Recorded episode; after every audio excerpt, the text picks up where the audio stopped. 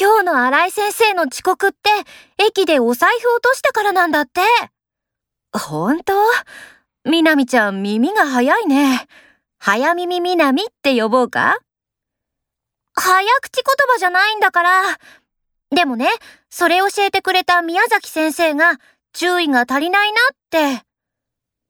そんな言わなくたっていいじゃんね。そう。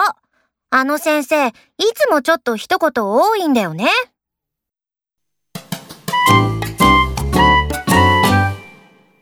田中課長、また太ったよね。ちょっと自己管理が足りないよね。ちょっと一言多いんじゃない？